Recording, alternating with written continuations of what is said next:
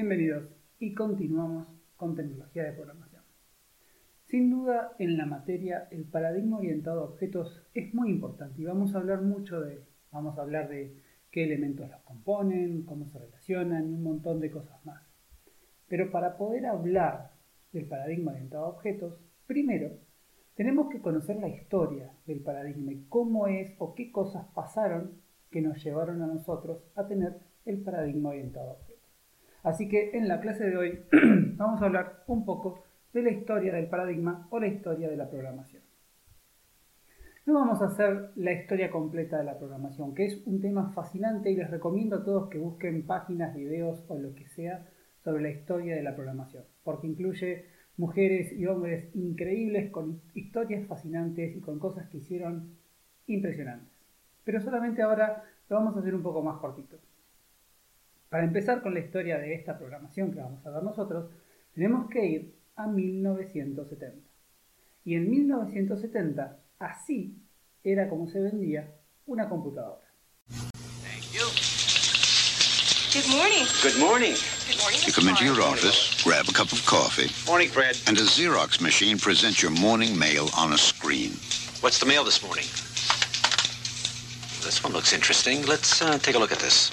I'm going to need a couple of copies of this. Push a button, and the words and images you see on the screen appear on paper. Oh, thank you. Thank you, Fred. You know, Fred, I think everybody on the routing list should see this. Push another button, and the information is sent electronically to similar units around the corner or around the world. This is an experimental office system. It's in use now at the Xerox Research Center in Palo Alto, California. Soon, Xerox systems like this will help you manage your most precious resource, information. Anything else? Flowers. Well, what flowers? My anniversary. I forgot.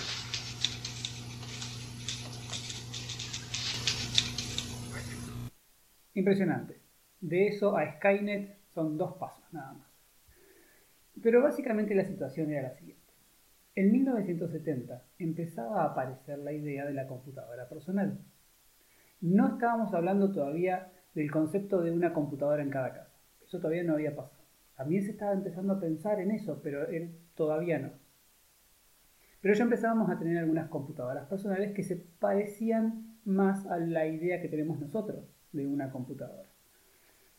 Desde el punto de vista de la programación, en este momento, obviamente no existía el programador o el, rol o la profesión de programador no existía. En esta situación, en los 70, cada profesional, le hace matemático, ingeniero, químico, físico, lo que sea, que tenía acceso a una computadora, encontraba en la computadora una herramienta que le podía ayudar en su trabajo. Entonces, lo que hacía ese profesional, ingeniero civil, era él mismo hacerse un programita para hacer alguna cuenta. Los primeros lenguajes de programación, en particular Fortran, uno de los primeros lenguajes que más popular se hizo, estaba muy orientado a cuentas matemáticas, básicamente. Entonces, en este caso, teníamos al ingeniero, al químico, al médico, que se hacía, aprendía él mismo a programar y se hacía su propio programa. Y así empezaron. Después, como siempre pasa, a medida que pasa el tiempo, se intentan solucionar problemas más complejos. Y al, intentar solucionar problemas más complejos, ahí es donde se empiezan a dar cuenta que, pucha, por ahí yo que soy ingeniero no me alcanza con lo que yo sé para programar esta solución y quizás necesitemos una persona dedicada exclusivamente a programar.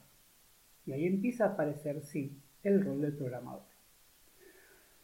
Los años pasan, los problemas se vuelven más complejos todavía, las soluciones que son necesarias implementar se vuelven más complejas y ya no alcanza con una persona, sino que empezamos a necesitar un equipo de personas. Y así se sigue avanzando y los problemas se vuelven cada vez más complejos. Y como siempre pasa, cuando nosotros queremos hacer algo nuevo, las estrategias que usamos suelen ser las estrategias que nos sirvieron para cosas que pensamos que son parecidas. Y acá pasó lo mismo. Cuando el software se volvió muy complejo y fue necesario aplicar alguna estrategia para poder resolver la construcción de este software muy complejo, lo que se hizo fue lo que se sabía hacer en ese momento. aplicar la misma estrategia que se usaba para la construcción de cosas complejas, como una casa o un puente. Entonces, los primeros procesos ingenieriles, por llamarlos de alguna manera, que se aplicaron a la construcción del software, imitaban los procesos de la construcción física, como por ejemplo la construcción de un puente. Entonces, ¿qué características tienen estos procesos? Voy a sobresimplificar el proceso de construcción de un puente. Aclaro eso, voy a exagerar muchas cosas para que se entienda la idea.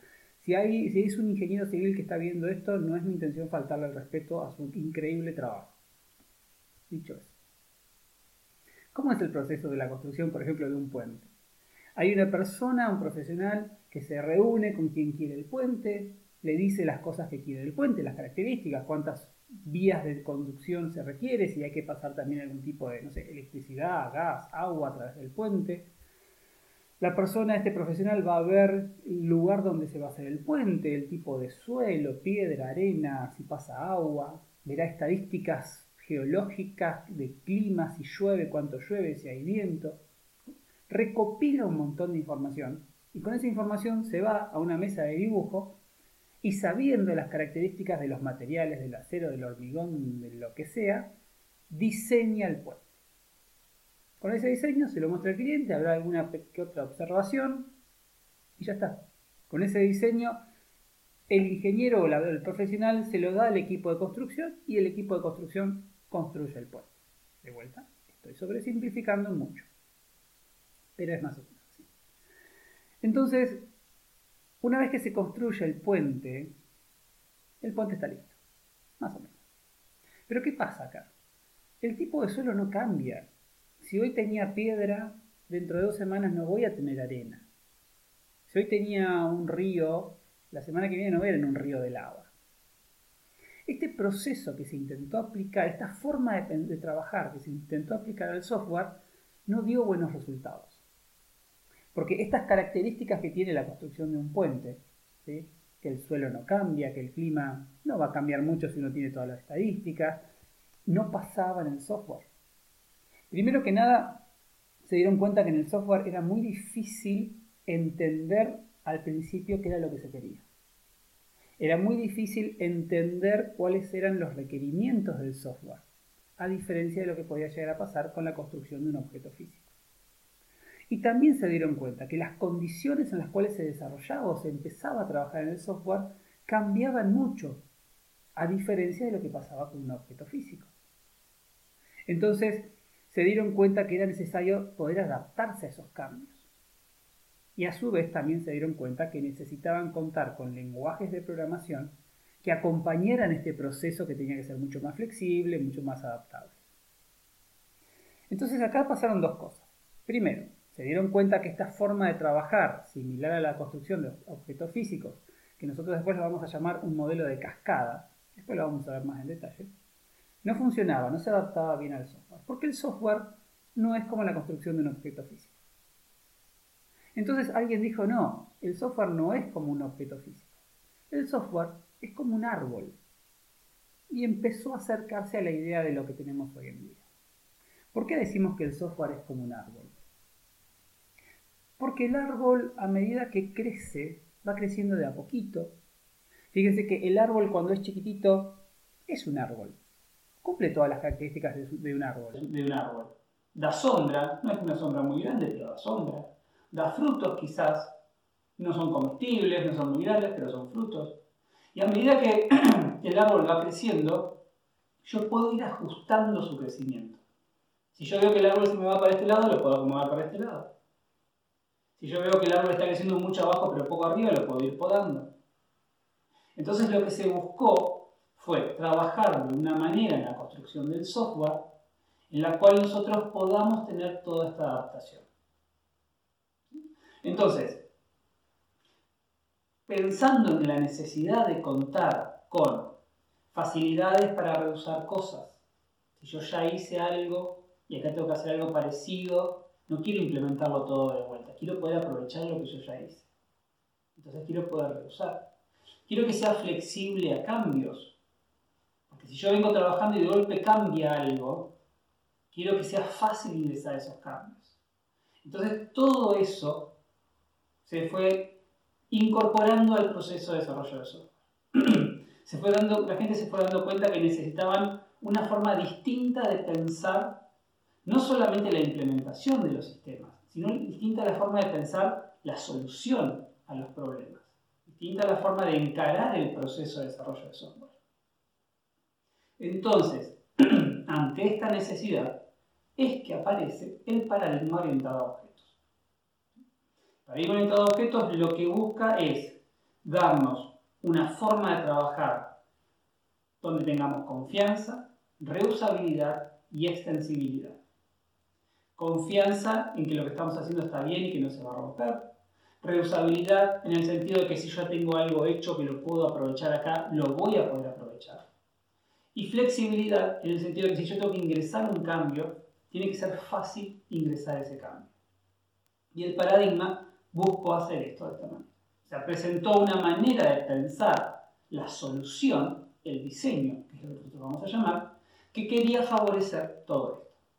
Esto está bueno tenerlo en cuenta porque después vamos a hablar de herencia, de relaciones, composición, asociación, agregación, constructores, polimorfismo, vinculación dinámica de código, un montón de conceptos que por ahí simplemente parecen que salieron de la nada o que a alguien se les ocurrió porque sí. Y en realidad son todos conceptos que están asociados a la necesidad por la cual surgió el paradigma. La herencia lo que busca es facilitar la extensión, el agregado de cosas. La idea de tener una clase donde yo tengo los métodos pero no tengo acceso a la implementación, todo eso tiene que ver con la confiabilidad. Entonces, un montón de cosas que vamos a ver más adelante, que ustedes ya estuvieron usando en HIPO y en estructuras, no salieron de la nada, salieron de una necesidad. Y muchas veces está bueno entender cuál es la necesidad atrás de, las cosas. Entonces, el paradigma vino a intentar ayudar en la construcción de un software mucho más complejo. El paradigma orientado a objetos no es la solución perfecta a todo. Eso es muy importante que lo dejemos en claro desde un principio. Primero, no hay soluciones perfectas. Y la mejor forma de darse cuenta que no existen las soluciones perfectas es viendo que hay otras soluciones. Algo que yo siempre digo, a mí me gusta mucho usar Linux, pero Linux no es el sistema operativo perfecto. Y la razón por la cual no, yo sé que no es el sistema operativo perfecto es porque existe Windows. Si Linux fuese perfecto, no existiría nada más. Y sin embargo, existen otros sistemas operativos. Es una discusión muy amplia el por qué existen, pero claramente hay gente que lo elige. Entonces, si hay gente que lo elige, no es perfecto lo mismo pasa con el paradigma orientado a objetos. Nosotros vamos a ser muy fanáticos del paradigma a lo largo de la materia, pero tenemos que ser conscientes de que el paradigma no es perfecto. ¿Por qué no es perfecto? Porque el paradigma no soluciona todos los problemas. No todos los problemas se solucionan con un paradigma orientado a objetos. Algo que se ve cada día más desde hace varios años es que tenemos una computadora por todos lados. Yo tengo una computadora acá, tengo una computadora en el celular, tengo una computadora acá, hay una computadora en el microondas. Cada una de esas computadoras tiene un programa, tiene un código que está solucionando un problema. Pero ese problema que está solucionando no necesariamente es un problema orientado a objetos. Estoy muy seguro que el software que ejecuta mi microondas no tiene clases, ni herencia, ni vinculación dinámica de código. Porque para ese problema en particular, el paradigma no era la mejor solución. Y más aún, vamos a ver que hay problemas, que tampoco esto es blanco y negro. ¿Se puede hacer o no se puede hacer con el paradigma? Vamos a ver que hay problemas que no son 100% orientados a objetos. Entonces, los vamos a solucionar con un paradigma orientado a objetos, pero en algún punto quizás tengamos que hacer algo que no va perfectamente de la mano con el paradigma. Está perfecto, son cosas que pasan. A lo que son las prácticas, a lo que son los ejercicios que vamos a resolver, siempre vamos a intentar que sean lo más orientado a objetos posible. Con los proyectos, ahí vamos a ser un poco más flexibles. ¿Está bien? Y fíjense que estoy hablando de paradigmas, no estoy hablando de lenguajes todavía, porque ese es un paso siguiente. El paradigma es una forma de pensar. De vuelta, es una forma de pensar cómo nosotros construimos una solución. Una vez que nosotros pensamos cómo construimos la solución, tenemos que construirla. Y ahí es donde aparecen los lenguajes de programación. Nosotros vamos a usar Java. Decimos Java es orientado a objetos. Sí, no es 100% orientado a objetos en el sentido de que Java no implementa todo lo que dice el paradigma. Porque el paradigma tiene dice cosas, es un libro, que dice esto hay que hacerlo así, así, así, así, hacer. Java no hace todo, hace mucho, pero no hace todo. Hay otros lenguajes que también implementan el paradigma, no al 100%, y hay otros lenguajes que lo implementan al 100%. La idea, mi intención a lo largo de la materia, no es quedarnos solamente con Java. Está bueno ver que el paradigma nos presenta el concepto de clase, el concepto de herencia, que Java tiene clases y herencias, pero también C Sharp, también Python, también Dart. Hay un montón de otros lenguajes que también lo tienen y está bueno ver cómo cada uno puede llegar a hacer algunas cositas diferentes. Y algunos lenguajes por ahí hacen cosas que otros lenguajes no las pueden hacer. Así que de vuelta, no es, aunque vamos a usar mucho Java y en la práctica van a trabajar con Java y el proyecto que yo les voy a pedir va a ser en Java, es importante que no se casen con un lenguaje. Porque de vuelta, no existe el lenguaje perfecto. Entonces, resumiendo un poco todo lo que estoy hablando. Allá por los 70 arranca la programación, donde cada profesional programa, no existe el programador, pero lo que termina motivando la aparición del paradigma es que empezamos a avanzar o a incrementar la complejidad de los problemas que queríamos solucionar. Y en un punto, los problemas eran tan complejos que la estrategia que se usaba para resolverlos no acompañaba la construcción de la solución, no facilitaba la construcción de la solución. Entonces lo que se planteó fue, los problemas siguen siendo cada vez más complejos, necesitamos otra forma de pensarlo. Y esa otra forma de pensarlo fue el paradigma orientado a objetos. Que resultó ser muy bueno, sigue vigente hasta hoy en día. De vuelta, lo que pasa es que hoy en día tenemos aplicaciones de la computación en tantos otros lugares que eso requirió otros paradigmas, porque aparecieron otros tipos de problemas para resolverse. Y así es como llegamos al paradigma orientado a objetos. Entonces, lo que es muy importante, porque lo vamos a hablar en la próxima clase, cuando hablemos de los elementos del paradigma orientado a objetos, es no olvidarnos de vincular esos elementos a la motivación del paradigma. De vuelta no aparecen de la nada, sino aparecen por una necesidad. Y de eso se va a tratar la próxima clase. ¿Cuáles son las cosas que componen el paradigma? Vamos a hablar de eso, después vamos a seguir hablando un poquito de UML, ya después vamos a empezar a ver cómo diseñar soluciones a un problema. Cómo empezar a hacer los diagramas de clase, ese tipo de cosas. Eso es todo por hoy y nos vemos en el próximo video.